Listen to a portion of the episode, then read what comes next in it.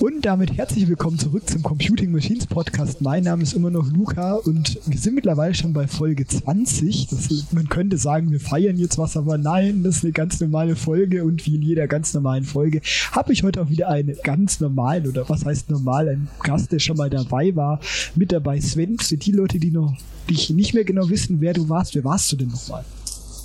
Ja, hi, mein Name ist Sven Köppel. Ich bin theoretischer Physiker, ähm, wissenschaftlich, äh, wie sagt man, ähm, das wissenschaftliche Rechnen liegt mir am Herzen und bin aber mittlerweile auch Entrepreneur und habe ein Unternehmen, bei dem wir zum Beispiel äh, Rechner entwickeln, die nicht mehr digital funktionieren, sondern analog funktionieren. Ja, genau. Ähm, und ich bedanke mich, dass ich hier bei der, bei der 20. Folge dabei sein darf. Das ist eine besondere Ehre, muss ich sagen. momentan hat irgendwie fast niemand Zeit so äh, im Sommer. Aber vielleicht für die Leute, die sich für diese Firma mehr interessieren, in der haben wir in der Folge 19 mit äh, Bernd Ullmann gesprochen, schon relativ ausführlich, was ihr da macht. Aber in dieser Folge haben wir ja nicht vor, über Analogcomputer zu sprechen oder etwas in die Art, sondern über so was wie Lebensweisheiten der Programmierer, könnte man fast sagen. Was gibt es denn da so, was da so interessant ist, was man teilweise immer wieder sieht? Da gibt es ja auch sowas wie Gesetze, ähm, die dann teilweise beim Software, bei der Softwareentwicklung äh, immer wieder auftauchen, aber vielleicht äh, mal kurz ganz zum Anfang. Was ist Softwareentwicklung und wie funktioniert das eigentlich alles für die Leute, die überhaupt nicht aus der Informatik kommen? Ja, also ähm, das ist schön, dass du das gerade so eingeordnet hast. Also äh, genau, ich, man fühlt sich dann immer so schnell alt und ähm, und letztlich äh, ja, also ich schreibe eben auch schon seit gefühlt Ewigkeiten Software. Ähm, ich habe damit angefangen so in Teenagerzeit, äh, in der Teenagerzeit und ähm, also in meiner Generation war das so HTML und und so, also schon so Internettechnologien und JavaScript. Früheren wäre das wahrscheinlich dann Basic gewesen, zum Beispiel. Dafür bin ich dann wiederum zu jung und und ähm, ja, das Verrückte ist, ähm, so im Laufe der Zeit ähm, arbeitet man ja dann auch in anderen Konstellationen, wo man vielleicht früher noch allein im stillen Kämmerlein was entwickelt, an, an Dingen ähm, äh, macht man das später dann in, in Gruppen von Leuten und ähm, oder vielleicht auch in, in, in der Uni oder in, in Firmen und ähm, das sind eigentlich die, die verrückten Beobachtungen, wo dann sich so gewisse Gesetzmäßigkeiten eben einstellen, über die man auch im Internet immer wieder stößt. Und das ist ja ähm, heute so ein, so ein Thema. Ähm, du hattest gefragt, wie, wie, wie entwickelt man Software, hatte ich gerade mitgenommen. Ne? Also ähm, wie fängt man an? Das ist ein ich glaube, die Frage kann man immer nur im Kontext von der Generation sehen. Ich habe es ja gerade selbst gesagt. Also was ist gerade en vogue sozusagen? Ne? Ich glaube, jemand, der jetzt heute ähm, irgendwas äh, sich äh, gerne warm werden will mit dem Thema Programmieren, der ähm, wird ja immer was nehmen, was ihn gerade äh, triggert, was ihn gerade, wo er gerade sagt, Mensch, das hätte ich gerne mal. Zum Beispiel eine App auf dem Handy. Und das ist natürlich eine andere Art, Software zu entwickeln als ähm, in den 80ern, wo man zum Beispiel auf so einem Heimcomputer, den man irgendwie noch an seinen Fernseher angeschlossen hat, weil es damals noch irgendwie keine irgendwelchen Monitore in dem Preissegment gab, ähm, Software entwickelt hat. Und, und zu meiner Zeit, das waren eben so die, die 2000er, ähm, da war halt das Internet und das World Wide Web schon so prominent, dass eigentlich das so die interessante Technologiebasis war, auf der man dann irgendwas entwickelt hat. Und ich kann mich erinnern, als ich damit angefangen habe, so Windows 95 Style, ne, ähm, da dachte ich immer, oh, wenn ich mal Software schreiben kann, die so hier, wie so ein, wenn da so ein Fenster kommt mit diesem, in diesem Windows-Dialog-Style, in diesem grauen ähm, Buttons und sowas, dann habe ich es geschafft, so nach dem Motto. Weil ich immer nur Webseiten entwickeln konnte. Das habe ich mir beigebracht und das habe ich dann auch hingekriegt und auch verstanden, wie man auf Webseiten da ähm, äh, letztlich formatiert und darstellt und wie man die auch interaktiv gestaltet, äh, sowohl clientseitig im Browser als dann auch später serverseitig und ähm, wie dann auch dort ähm, Prozesse laufen. Aber ähm, das ist eben was anderes, als wenn man zum Beispiel sich auf, ähm, auf Frontend-Programmierung auf dem klassischen Desktop ähm, konzentriert, was, was in was, der Zug ist an mir damals vorbeigegangen, muss ich sagen. Aber habe ich natürlich später auch gemacht. Ähm, aber je nachdem, in welchem Ökosystem man unterwegs ist, hat man natürlich auch andere Werkzeuge, eine andere ähm, Art und Weise, wie man überhaupt seine Probleme äh, und seine Algorithmen und seine Lösungen letztlich dann ähm, formuliert. Und, äh, und es ist halt ein, ein Phänomen, weil die älteren Generationen immer sagt, Mensch, das ist ja kein richtiges Entwickeln, Software entwickeln mehr, was ihr da macht. Das ist ja nur, ich spiele da ja irgendwie nur, kratzt ja nur an der Oberfläche, so nach dem Motto. Aber das Verrückte ist die, ähm, äh, es, es wiederholt sich dann ja doch die, die Art und Weise, wie Computer funktionieren. Also ob ich jetzt ähm, in, innerhalb eines Browsers zum Beispiel ähm, etwas programmiere und da Variablen benutze, Schleifen schreibe, Algorithmen implementiere oder das direkt ähm, auf, auf einem Mikrocontroller mache, in, in Bare Metal sozusagen, ähm, das spielt äh, am Ende des Tages eine untergeordnete Rolle. Die Art und Weise, wie ich Computer bediene, bleibt dann im Wesentlichen eine sehr ähnliche. Ja, das war wahrscheinlich nicht die An der Antwort, die du erwartet hast, oder? Nein, nicht direkt, aber es war auch eine sehr gute Antwort von daher. aber du hast ja schon gesagt, du hast schon relativ lange äh, Software entwickelt und wir wollen ein bisschen über diese Phänomene sprechen, die da immer mal wieder auftauchen. Was sind denn so typische Phänomene, die dann in der Softwareentwicklung immer mal wieder ähm, auftauchen und dann vielleicht doch auch äh, sehr erstaunlich sind, wenn man ähm, die bemerkt? Also ähm, es gibt eben viele so, äh, ja, wie sagt man, ähm, Anti-Patterns oder gewisse Arten, wie man eben wiederholterweise nicht ähm, Software entwickeln soll oder sollte und und eben so, ähm, das geht dann so in Richtung Softwarephilosophie oder ähm, äh, Daumenregeln, wie man eben äh, was eben immer wieder passiert und und so. Und ähm, jetzt mal ein, ein doofes Beispiel, was jeder auch außerhalb von der Softwaretechnik kennt, ist so die das Pareto-Prinzip, die 80-20-Regel und also man entwickelt zum Beispiel irgendwas und schreibt hat jetzt ein Ziel zum Beispiel möchte ich einen Taschenrechner programmieren für irgendwas, zum Beispiel fürs Handy, das spielt ja gar keine Rolle. Und, äh, und jetzt ich, fange ich da an und so und ich, ich weiß vielleicht, wie es geht, weil ich schon noch eine Idee habe und so und, ähm, und dann äh, tendieren Menschen eben dazu, die, die Zeit brutal zu unterschätzen, die sie wirklich dafür brauchen. Das ist so dieses, ähm, dass man halt ähm, die 80 Prozent der, der Anforderungen schafft in 20 Prozent der Zeit.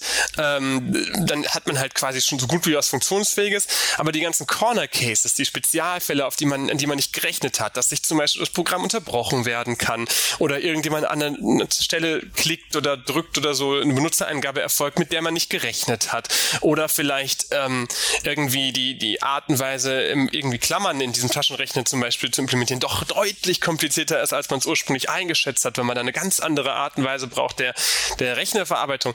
Das sind so die Dinge, wo dann, ähm, wo dann plötzlich am allermeisten Zeit verloren geht und wo man dann plötzlich für 20 Prozent der, der Features, die man eigentlich entwickeln will, 80 Prozent der Zeit benötigt. Die, es gibt es auch mit anderen Verhältnissen, diese Version, dass man sagt 10 Prozent für 90 Prozent und dann für die verbleibenden 10 Prozent, 90 Prozent sind der Zeit. Das ist dann noch schlimmer. Aber das ist zum Beispiel so ein Ding, was, das hat, das, dieser Satz ist so berühmt geworden, dieses äh, Prinzip, dass es eigentlich schon ähm, die, die, die Softwarewelt eigentlich verlassen hat.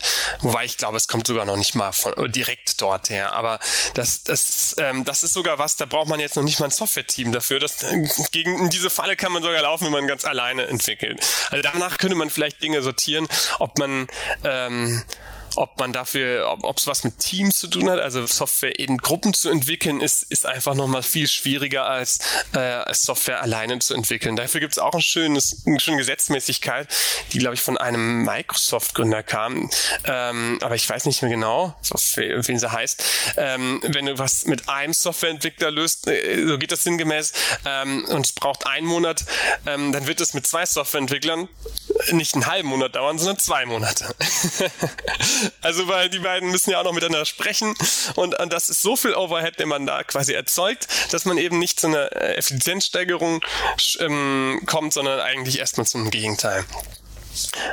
Und ähm, solche Gesetzmäßigkeiten gibt es in ganz vielen, vielen Richtungen, dass man eben, dass wenn Leute zusammenarbeiten, dass, dass, dass sie dann oft auch nicht eine gemeinsame Forschung davon haben, was sie da eigentlich Software entwickeln wollen und, ähm, und wie, welche Abstraktion sie wählen wollen, welche Art der Datenrepräsentation. Und es ist eben bis heute eine erstaunlich komplizierte Frage, wie man äh, Softwareentwicklungsteams gescheit aufstellt und wie man eigentlich Kompetenzen verteilt und ähm, das, also wenn man so in diesem IT-Bereich ist, dann äh, gibt es eben ja äh, immer Leute, die glauben, die wüssten's und, äh, und, und viele, die, also es ist eine, eine ganz äh, verrückte Dynamik, weil also ähm, viele Gurus da auch eben rumgeistern, die, ähm, die dann eben ihre Prinzipien da ähm, als Manifest ähm, verbreiten. Zum Beispiel äh, möchte ich an der Stelle das agile Manifest, das war sowas aus den 2000ern, ähm, was es jetzt eigentlich mittlerweile so in den letzten zehn Jahren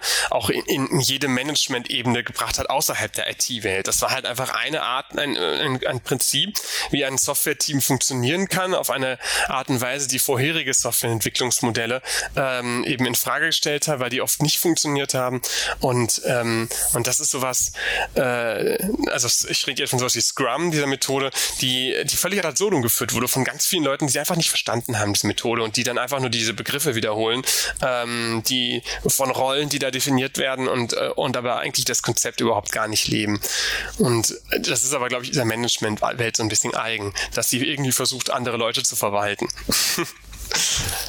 Aber ich glaube, solche Phänomene mit Menschen, die Dinge sagen, von denen sie nichts verstehen, findet man auch ganz außerhalb von solchen Software-Geschichten. Ich glaube, das ist so ein Phänomen, was jeder von uns bestimmt schon mal irgendwie beobachtet hat.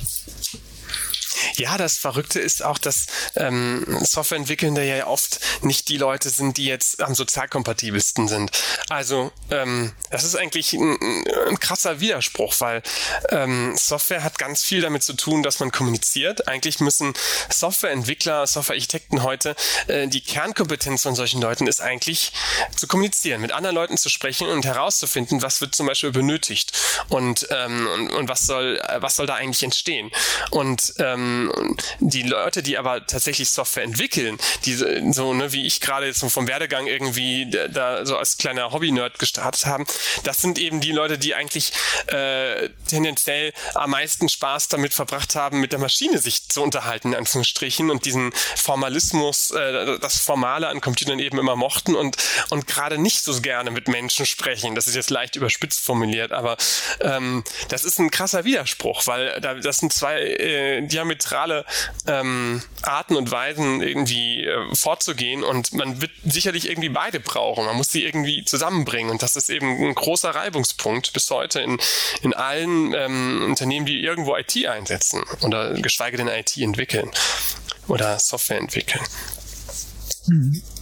Und ähm, um jetzt vielleicht ein bisschen wieder zurück zur Informatik zu kommen, weil ich glaube, das ist schon das, was uns als Zuhörer oder ein zu unseren Zuhörern hier am meisten gefällt, in der Softwareentwicklung. Was gibt es denn dann sonst noch so für interessante Phänomene, die einem immer mal wieder auftauchen können?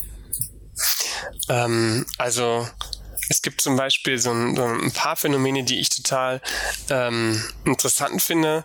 Ähm, zum Beispiel ein, Phänomen ist zum Beispiel der Second System Effekt. Das ist sowas, äh, dass man sagte, dass eben dass einfache Codes und Systeme immer dazu tendieren, ähm, immer größer zu werden und äh, weiterentwickelt zu werden und, äh, und das eben durch überzogene Erwartungen und, und auch Selbstbewusstsein von den Entwickelten, das, das schon hinzubekommen. Und das sorgt eigentlich dafür, dass wir, ähm, dass wir sowas erleben, seit jetzt seit ähm, mehreren Jahrzehnten, dass quasi Computer dass Software immer nur ein kleines bisschen schneller ist als die Hardware, die zur Verfügung ist. Also das ist dieses ähm, diese, diese Erwart dieses Phänomen, dass, dass Computer immer schneller werden. Also in den letzten Jahrzehnten stimmt das ja einigermaßen. Und, und die Beobachtung aber dann, äh, wenn man sie benutzt, dass man von dieser neueren Mehrgeschwindigkeit gar nicht so viel abbekommt, weil die Software quasi immer bloated, immer mehr bloated wird. Also letztlich so ein gewisser Feature Creep da existiert. Und ähm, das ist so, äh, hat zu tun mit, mit Abstraktion, die immer weiter stattfindet. Das Entwickeln passiert eben auf anderen Leveln und äh, ist damit auch, äh, kommt damit prinzipiell auch weiter. Und es ist, es wird, es ist immer Gegenstand, also wenn man so, wenn InformatikerInnen sich äh, unterhalten, dann, dann würden sie schnell zu solchen Themen kommen. Ne? Dass das einerseits heißt, Mensch, früher war doch alles besser, auch eine sehr menschliche Eigenschaft ähm, und, und auch vielleicht einfacher. Aber gleichzeitig äh, ist es eben auch so, dass wir durch unsere jetzigen ähm, Software-Systeme mit Virtualisierungen beispielsweise oder Cloud-Diensten einfach in der Lage sind, mit, mit Teams, äh, mit wenigen, aus wenigen Köpfen bestehen, ähm, in kurzer Zeit äh, ähm, komplexe Software zu schreiben, wie das vor Jahrzehnten noch riesige Teams benötigt hat, weil man da vielleicht auch noch komplett die eigene Hardware ähm, halten musste und ähnliches. Also diese ganze Abstraktion weg von der Hardware hat eben enorme ähm, Effizienzsteigerungsvorteile und ähm, damit meine ich auch sowas wie zum Beispiel Configuration as Code und Network as Code. Also man kann mittlerweile ähm, ganze, ja, eigentlich einen kompletten physischen äh, Computerverbünde eigentlich ähm, durch Konfigurationsdateien darstellen. Eigentlich ganz grotesk, wenn man sich das so vorstellt.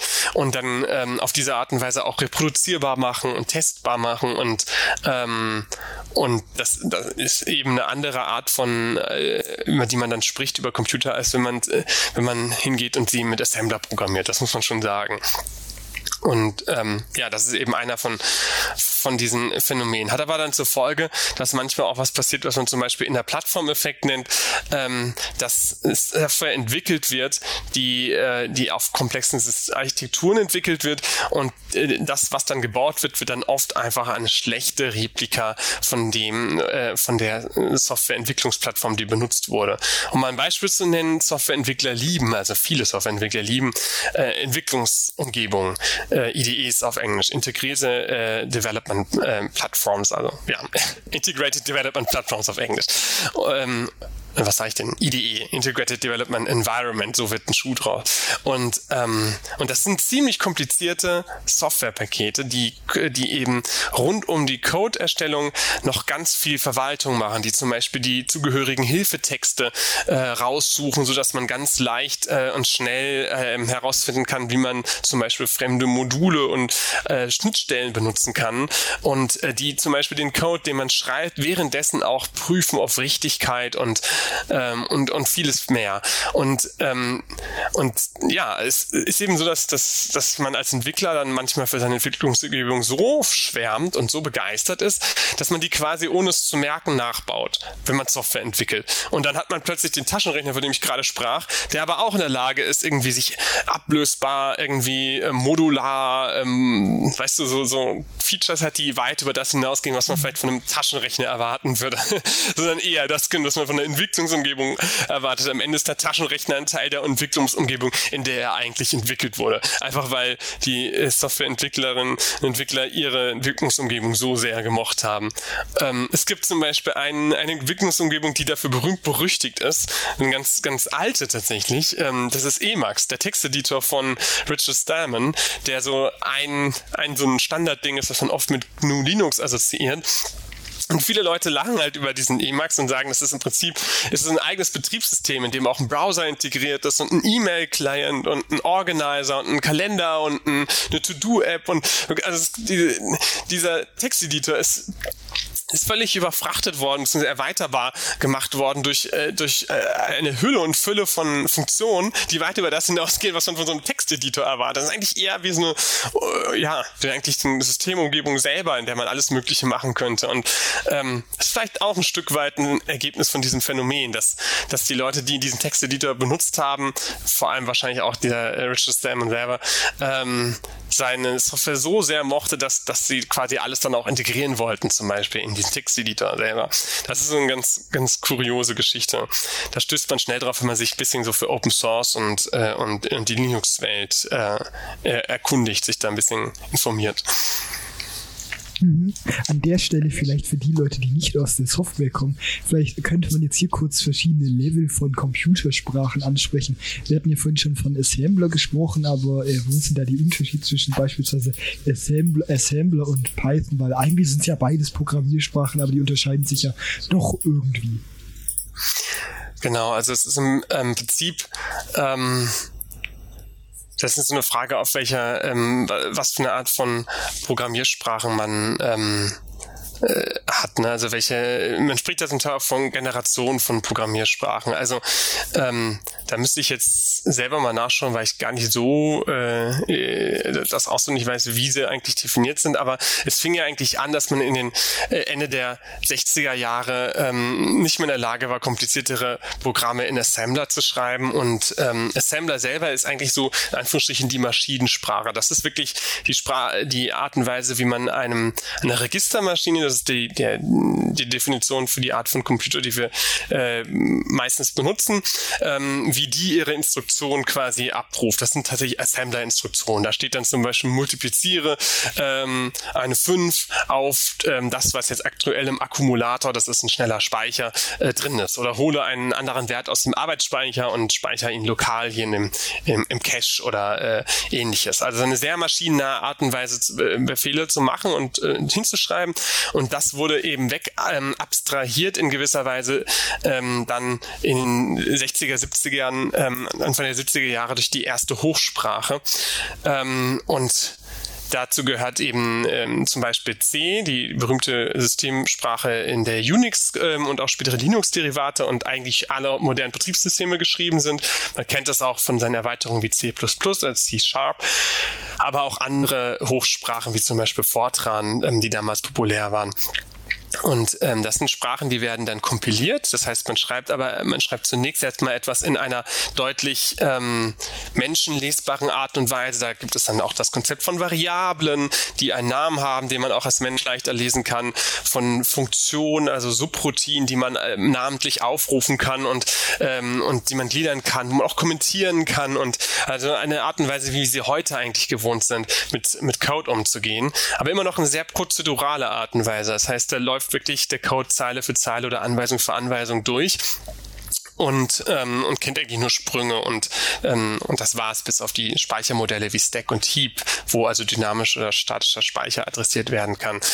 Dem liegt also im Prinzip auch eine ähm, zugrunde, dass der dann ähm, durch einen Kompilierschritt, das ist also der Übersetzungsschritt, dann zu Assembler letztlich wird, dieser Code. Und ähm, das ist, äh, ich, ich denke, das ist normalerweise immer so mit zweiter Generation genannt, ähm, gemeint, aber ähm, was halt später dann ähm, in, den, in den 90ern ähm, sehr populär wurde, waren halt so objektorientierte Programmiersprachen. Das kam auch stark aus der Forschung, aus der theoretischen Informatik heraus, dass da mit Smalltalk zum Beispiel früher ähm, äh, ja, Feldsysteme, wenn man so will, dann Mainstream-fähig geworden sind. Und da gab es dann zum Beispiel Programmiersprachen wie Java, die dann aufkamen. Oder ich sagte ja gerade schon C++. Aber Java ist eigentlich ein ganz tolles Beispiel, weil Java selber ähm, zum Beispiel äh, eine Sprache sieht ähnlich vom Syntax aus wie C, da wollte man den Einstieg also quasi leicht machen oder vom Sprachdesign, aber eben ähm, nicht mehr so stark prozedural aufgebaut ist, dass da quasi Anweisung für Anweisung durchgegangen wird. Das passiert natürlich trotzdem, aber es ist ein Stück weit versteckt in der Idee, dass da eigentlich Objekte miteinander kommunizieren sollen. Und das sind letztlich kleine Speicherbereiche, die über Funktionen, man nennt das dann Methoden verfügen, ähm, die sie, ähm, mit denen sie äh, aufgerufen werden können oder meistens auch über Eigenschaften verfügen. da gibt es verschiedene ähm, Sprachen, also damit meine ich jetzt ähm, Dinge, wie man die, die nennt. Ähm, also äh, wie gesagt, ne, Methoden ist zum Beispiel ein Name, wo man dann Funktionen spricht. Und, ähm, und das Verrückte ist eben, wenn man in Java kompiliert, ähm, dann entsteht daraus ein, ein, maschinenunabhängiger Bytecode. Das ist eine Neuerung, die damals eben eingetreten ist, ähm, wo man sagte, man kompiliert Java nicht mehr direkt auf eine Zielarchitektur, zum Beispiel mein ähm, x86er ähm, äh, Computer oder zum Beispiel mein Motorola-Handy oder mein Apple M1-Chip, sondern ich kompiliere den Java-Code auf eine, eine sogenannte intermediäre Repräsentation oder einen Bytecode, der selber ähm, so eine Art abstraktes Assembler ist, wenn man so will will, ähm, der äh, auch eine gewisse idealisierte Maschine zugrunde legt. Das ist in dem Fall eine sogenannte Stack-Maschine und keine Registermaschine mehr, wie ich gerade sagte. Das ist jetzt wirklich schon ein bisschen hardcore in der theoretischen Informatik, aber das ist zumindest das Maschinenmodell, gegen das programmiert wird. Und dann gibt es eben eine Java Runtime und die nimmt dann diesen, ähm, diesen Bytecode und interpretiert ihn nochmal. Das heißt, lässt ihn dann quasi, führt ihn dann zur Laufzeit, kompiliert ihn, wenn man so will, eigentlich nochmal weiter. Aber das nennt man dann in der Regel nicht mehr kompilieren, sondern interpretieren Interpretation ähm, so dass es dann auf der Zielarchitektur läuft. Dadurch ist, äh, ist Java bis heute eigentlich verschrien als, als langsam. Also ja, das macht den Java-Code schlicht und ergreifend ein Stück langsamer, dadurch, dass er nochmal ähm, während der Laufzeit quasi übersetzt werden muss.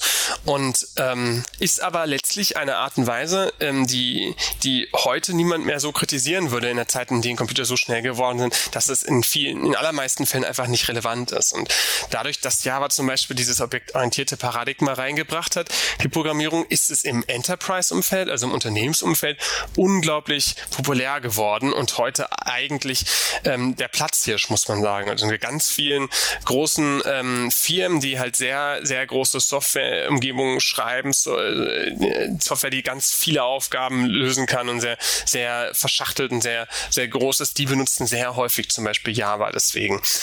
Ähm, ja gut, und eine ganz andere äh, Sprache von Programmiersprachen, die sich dann zum Beispiel äh, später entwickelte, eigentlich in den späten 90ern, ähm, frühen 2000ern, das sind die Multiparadigmensprachen, die äh, eigentlich alle so aus der Skriptecke gewachsen sind. Also das ist so die klassische Unterscheidung zwischen Skriptsprachen und, und Programmiersprachen, dass Programmiersprachen immer diesen Kompilationsschritt haben und ähm, der dann eben erlaubt, äh, auch zum Beispiel ähm, den, den Code, den, der, den Quellcode, den, den Hochsprachencode quasi ähm, auch zum Beispiel nicht rauszugeben an den Kunden beispielsweise oder wenn man das Programm anderswo teilt, sondern nur noch das, die ausführbare Datei oder jetzt diesen Klassen Java Bytecode äh, rauszugeben, das quasi auch in, in gewissermaßen Schutz darstellt. Ähm, und die Skriptsprachen haben eben als, als Ansatz, ähm, dass, der, das Programm quasi zur Laufzeit, wenn man es ausführen will, direkt von dem Quellcode aus kompiliert und ausgeführt wird. Also es passiert in einem Schritt. Alles passiert in einem Schritt. Das hat Vor- und Nachteile. Es hat zum Beispiel den, den, gro äh, den großen Vorteil, dass die Entwicklung meistens deutlich schneller und einfacher ist. Dafür ist der Nachteil, dass man zum Beispiel erst, äh, dass man während dem Ausführen plötzlich feststellen kann, dass das Programm gar nicht weiterlaufen kann, weil irgendwas richtig, richtig falsch in den ähm, im Quellcode hingeschrieben ist. Da steht plötzlich zum Beispiel irgendwie ähm, äh, ja ein Text, den man, der nun gar keine Programmieranweisung ist, sondern irgendwas ganz anderes. Und dann stürzt so ein Programm viel eher mal ab, als es zum Beispiel so ein, ein klassisches Java oder C-Programm tut.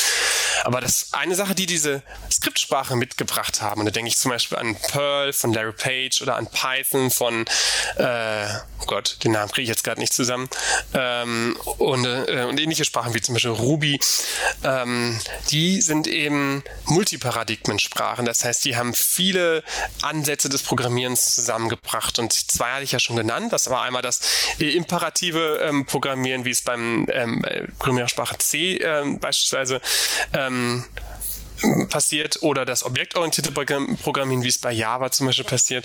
Und äh, ein anderer Ansatz zum Beispiel ist das funktionale Programmieren, wo man quasi ähm, ein Programmiermodell äh, zugrunde liegen hat, äh, bei dem die Funktion eigentlich der Kern äh, aller Tätigkeiten ist. Und damit ist eigentlich sowas gemeint wie eine, ein aufrufbarer Code-Teil. Der hat einen Namen, der hat Argumente, so ähnlich wie eine mathematische Funktion, kann aber eben beliebige Rechnungen dann durchführen. Und im funktionalen Programmieren hat man mit so die Idee, dass äh, eine Funktion eigentlich keine, ne keine Nebeneffekte hat also ähm, nichts machen kann, wie äh, einen, einen globalen Zustand nicht ändern kann, sondern nur irgendwelche Dinge zurückgeben kann. Und, ähm, und äh, bei im funktionalen Programmieren ist es eben ganz populär, dass man dann ähm, solche Dinge macht wie Funktionen ähm, zu verschachteln und ähm, Funktionen zu ähm, ja und, und auf diese Art und Weise Funktionen herzustellen, die ähm, die aus anderen Funktionen aufgebaut sind und ähm,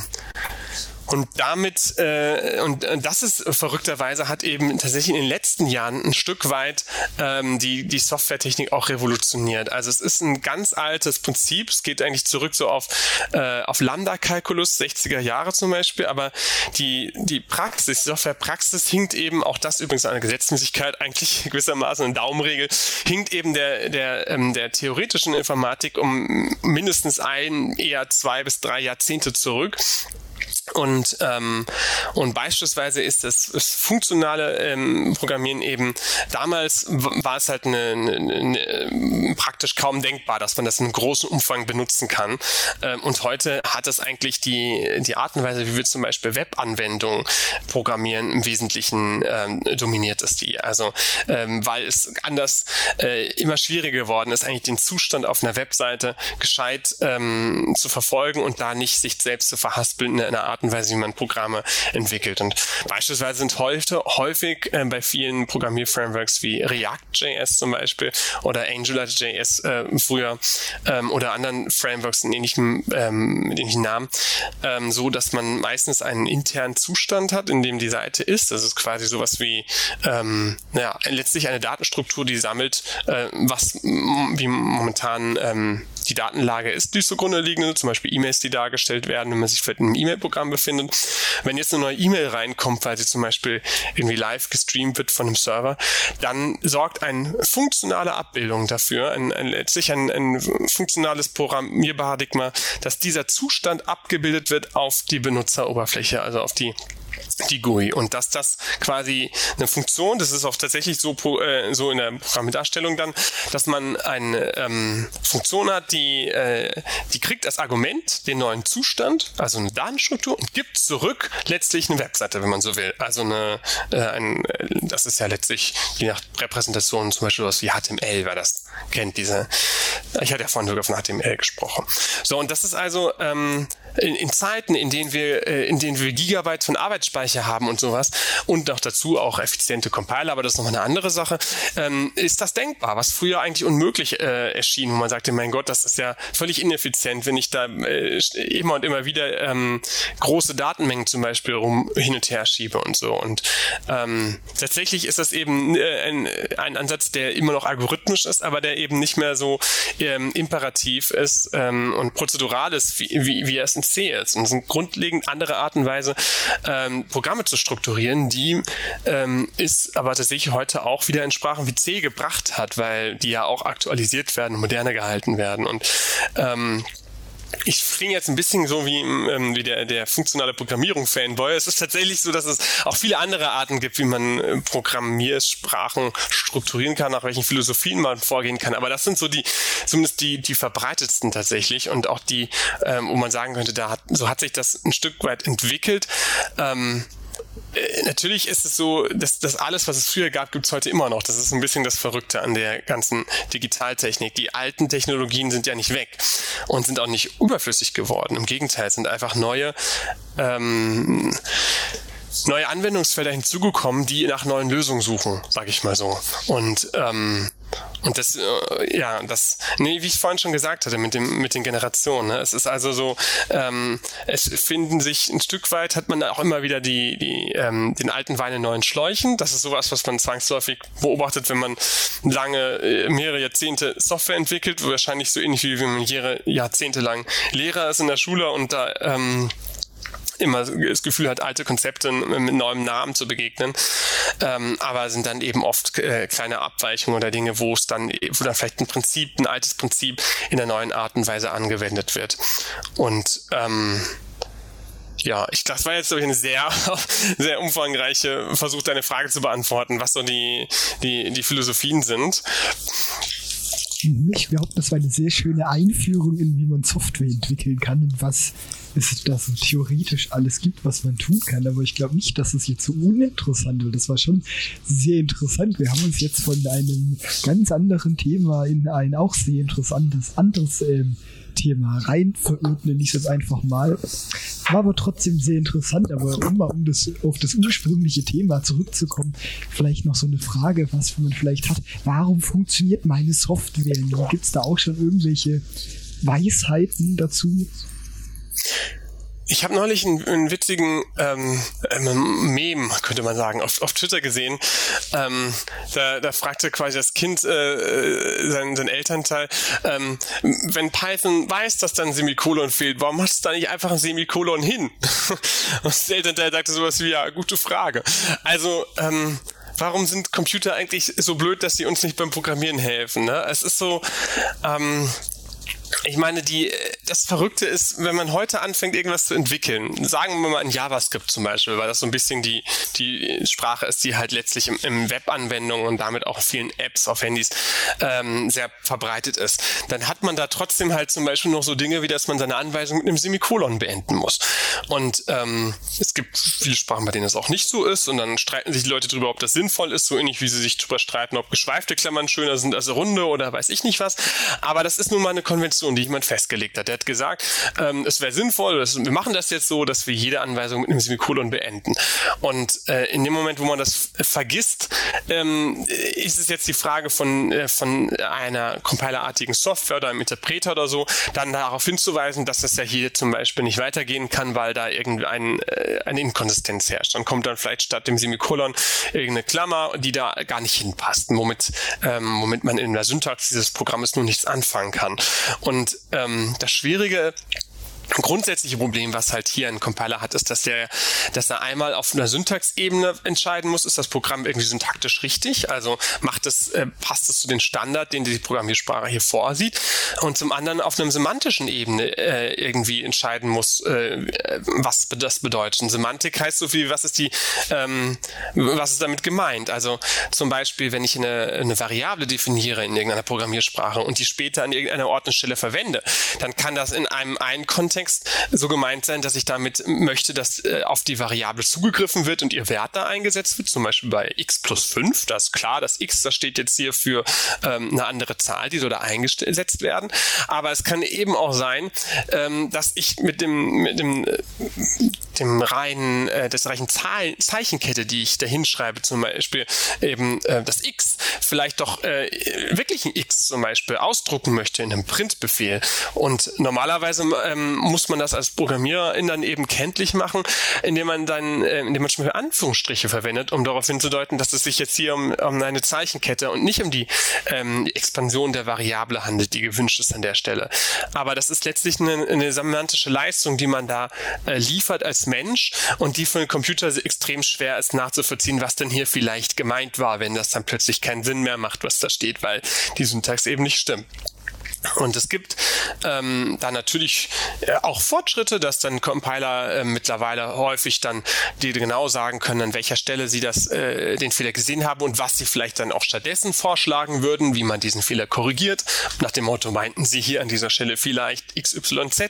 Aber die Entscheidung muss am Ende halt dann doch immer ein Mensch treffen. Und das ist auch so eine Sache, die, ähm, äh, da, das, äh, um auf diese Forderung zu kommen, die das Kind, von dem ich gerade sprach, stellte, ähm, ähm, in dem Moment, wo der Computer oder der Compiler der Meinung wäre, okay, da wird wohl gemeint sein, dass es zum Beispiel ein Semikolon hier äh, zu schreiben gewesen wäre, ähm, in dem Moment, in dem man diese Annahme trifft und dann nicht mehr eine Rückfrage, kein Fehler mehr ausgibt, hat man ja schon automatisch einen anderen Standard adoptiert. Das heißt, man hat seine Sprache in der Hinsicht erweitert, dass man gesagt hat, äh, falls da ein Semikolon fehlt, ist es gleichbedeutend, als ob da ein Semikolon steht. Das Semikolon wird dann also automatisch optional. Es gibt also nur diese zwei Möglichkeiten, Möglichkeiten. Entweder ich mache einen Fehler draus oder ich akzeptiere es. Man kann natürlich davon sprechen, dass man irgendwie eine Warnung macht. Das ist nur so eine Art Fehler, der nicht äh, fatal ist, der nicht in einem Abbruch führt, sondern der dann später vielleicht nochmal dazu führt, einen Benutzer zu fragen, ob das so beabsichtigt war. Gibt es auch äh, häufig bei, bei Programmiersprachen. Und, ähm, und das kann das Leben durchaus leichter machen, aber führt eben auch leichter zu Fehlern und Bugs. Und das ist eben so die, die Krux der ganzen Geschichte. Fehlerfreies Programmieren kriegt man eben tendenziell tendenziell nur durch eine hohe Formalität hin, durch eine sehr stringente ähm, Regelwerk von den Programmiersprachen, zum Beispiel an der Stelle der Verweis auf getypte Programmiersprachen, wo man eben immer klar angeben muss, mit welchem Datentyp man arbeitet und es keine Möglichkeiten gibt, äh, dass der Compiler eine Wahl frei hat, mit welchem Datentyp er an der Stelle arbeiten möchte. Wenn man das, äh, wenn man sowas fordert, dann wird die Programmiersprache immer ein Stück weit äh, äh na, technischer letztlich und, und weniger menschlich. Dafür eben äh, wird, äh, hat man die Chance, dass die Programme, die rauskommen, eben auch zum einen tatsächlich schneller sind, zum anderen aber auch ähm, sicherer sind und, und, und äh, zuverlässiger funktionieren. Und ähm, das sind also immer die, die Abwägungen, die man da treffen muss. Und ähm, auch da, es gibt, ähm, es gibt Softwaretechnik, bleibt nicht stehen und, und entwickelt sich weiter. Und ähm, um ein schönes Beispiel zu nennen, ähm, vor ein paar Jahren ähm, ist die Programmiersprache Rust groß rausgekommen in, im Zusammenhang mit ähm, dem Mozilla Foundation, die eben den Firefox-Browser damit neu schreiben wollte und es auch getan hat. Ähm, und mit dem Ziel, eine sicherere Programmiersprache zu schreiben für nebenläufige Programmierung. Das heißt also Programmierung von ähm, Computern, die aus mehreren Rechnerkernen bestehen. Das tun im Übrigen alle unsere Computer, die wir heute benutzen, alle neueren Rechner. Und ein Problem ist, es ist halt, äh, es ist halt tatsächlich ein menschliches Versagen, ähm, dass es so viele Fehler ähm, gibt beim Programmieren von nebenläufigen Programmen, weil Menschen dann vergessen, dass sie zum Beispiel irgendwo ähm, erkennbar machen mussten für den Computer, dass sie eine Datenstruktur jetzt blockieren wollen, damit sie nicht von einem anderen Prozess gleichzeitig manipuliert wird und ähnliche Dinge. Und Rust hat eben ein ganz schlaues Konzept ähm, eingefügt. Das äh, ist das Konzept vom Borrow Checker, der, also der Ausleihchecker auf Deutsch. Ähm, und der stellt eben per Typsystem sicher, dass, ähm, dass immer nur ein Prozess, ein, ein, äh, ein Kern, ein Rechenkern zurzeit eine Datenstruktur verarbeiten, äh, manipulieren, also editieren, bearbeiten darf. Ähm, und aber alle anderen sie währenddessen lesen dürfen. Ähm, und das ist eine, äh, eine ganz, äh, eine, das ist wirklich Innovation im Compiler-Entwicklung, die auch bis dato ähm, nur in, äh, also Rust ist die einzige verbreitete Hochsprache, die das hat ähm, und die einen echten Mehrwert darstellt, wenn man nebenläufige Software entwickelt. Also das ist sehr interessant, wenn man zum Beispiel schnelle Software entwickeln möchte, die eben alle Kerne effizient ausnutzt. Und, ähm, und da kann ein guter Compiler das Leben wirklich deutlich einfacher machen, muss man sagen. Und ähm, ja, ein anderes Beispiel, Typensystem ist, ist ein schönes Beispiel, weil das hat sich tatsächlich in den letzten, ich würde sagen, ja, fünf bis zehn Jahren ist das quasi ein Mainstream-Thema geworden, der Softwareentwicklung, wo es vorher so ein bisschen ähm, belächelt wurde. Also ähm, algebraische Datentypen meine ich damit beispielsweise, dass ich heute Datentypen in vielen Hochsprachen bezeichnen kann, ähm, die selber sehr flexibel sind und sehr viele Varianten beinhalten können und auf diese Art und Weise ähm, sehr viel filigraner bezeichnen kann, mit was für einer Art von Daten ich eigentlich operiere operiere und auch Eventualitäten auf diese Art und Weise abbilden kann. Und, das, äh, und in dem Moment kann mich eben der Compiler dabei unterstützen, ähm, hochwertigen und guten Code zu schreiben, der auch äh, Seiteneffekte und Einzelfälle nicht vergisst und nicht außer Acht lässt. Und das ist eben eine super Möglichkeit, ähm, um sich letztlich als Mensch Hilfe vom Computer geben zu lassen bei der Entwicklung von komplexen Programmen. Und ähm, das ist ein Konzept, das hat den Weg gefunden aus der Welt der funktionalen Programmierung. Das ist ein kleiner Side-Remark. Die meisten Innovationen im Compilertechnik kommen aus der Welt der funktionalen Programmierung. Programmierung. Der hat seinen Weg gefunden von dort in über die Multiparadigmensprachen, von denen ich vorhin sprach, bis hin zu klassischen Sprachen wie Java zum Beispiel oder, äh, oder auch äh, C++. Ich glaube, da sind sie noch nicht drin, aber sie werden sicher kommen. Und ähm, das ist echt äh, verrückt. Also es ist, äh, man, man kann da beobachten, wie eben über so eine Zeitspanne von einer Dekade ähm, eine sehr theoretische Idee ähm, ihren Weg findet hin zur Anwendung. Mhm. Und jetzt sind wir schon wieder in diese wunderschöne Softwarewelt reingekommen. Ich glaube, ich muss im Nachhinein das Thema dieser Folge noch ändern. Wir doch deutlich mehr über Software und Softwareentwicklung gesprochen haben. Das war jetzt nicht schlecht, weil es doch sehr interessant war. Aber so sieht man, wie sich das Ganze äh, immer weiterentwickelt. Und ich schaue gerade mal, wie lange wir schon wieder dabei sind. Wir sind schon wieder bei ungefähr 40 Minuten und deshalb vielleicht noch ganz zum Schluss, wenn möchtest du denn doch irgendwas unseren wunderbaren ähm, Zuhörern mitgeben, damit sie vielleicht weniger Fehler beim Software-Schreiben machen oder etwas derartiges? Oh, das ist eine interessante Frage. Ähm ich, ich würde sagen, bleibt neugierig. Also es, ist, es gibt eigentlich nichts Spannenderes, als zu sehen, was momentan so passiert in der äh, Welt der Programmiersprachen. Und es gibt zum Beispiel so einen Tipp, mache ich selber nicht, aber ich habe schon oft davon gelesen, dass man sich mal jede Woche oder jeden Monat, je nachdem wie viel Zeit man hat, ähm, äh, eine neue Programmiersprache vornehmen soll und die einfach mal ausprobieren soll. Und damit mal so ein paar Sachen machen und testen, wie, wie weit man damit kommt und was so die äh, Prinzipien sind. Und es gibt ja so unglaublich viele Programmiersprachen. Ähm, die, die zum Teil äh, auch, auch Ideen verfolgen, die komplett anders sind, als man die bisher kennt. Und ähm, ich finde, das ist, äh, das ist super spannend zu sehen, äh, auf wie viele Arten und Weisen man ähm, Probleme und auch Lösungen ausdrücken kann. Und ähm, man, äh, es ist nicht zu unterschätzen, wie man auf diese Art und Weise eigentlich seinen, seinen Blick auf äh, Computer komplett über den Haufen werfen kann und eine komplett andere Perspektive bekommen kann. Also man immer glaubt, man hätte alles verstanden. Nichts hat man verstanden, weil es eben doch nochmal ganz andere Art und Weise gibt, mit Computern umzugehen. Und das ist was, ähm, ja, das, das äh, kann ich, ist ein bisschen blöd. Ich, ich, ich lege das äh, den, den Zuhörerinnen und Zuhörern nahe, ohne es selbst zu tun. Ich, ich würde es gerne öfters tun, wenn ich die Zeit hätte. Ich lese immerhin viel drüber, aber ähm, es ist wirklich, es ist wirklich spannend. Es ist wirklich keine verlorene Zeit, einfach mal was äh, anderes dann zu lernen, ähm, eine andere Sprache zu lernen zum Beispiel und, ähm, und zu gucken, wie die funktioniert. Mhm. Und vielleicht auch für die Hörer, die jetzt bis hierhin durchgehalten haben bei diesem sehr theoretischen ähm, Ausführungen, die sehr interessant waren. Ähm, wenn ihr so lange zugehört habt, dann gefällt euch dieser Podcast wahrscheinlich.